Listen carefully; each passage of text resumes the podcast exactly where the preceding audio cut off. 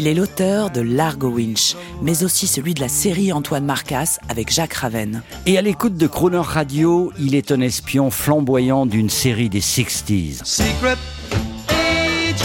Nous faisons part de ses humeurs musicales pour une vie de rêve. Spy Life. Eric Giacometti, On the Air. Bonjour, bonsoir sur Crooner Radio. Allez, un petit clin d'œil à James Bond euh, avec Opération Tonnerre. Ce n'est pas la bande euh, titre du film avec Tom Jones, mais un passage qui s'appelle Domino's Dance. Euh, Domino, c'est l'héroïne qui était jouée par Claudine Auger, une française.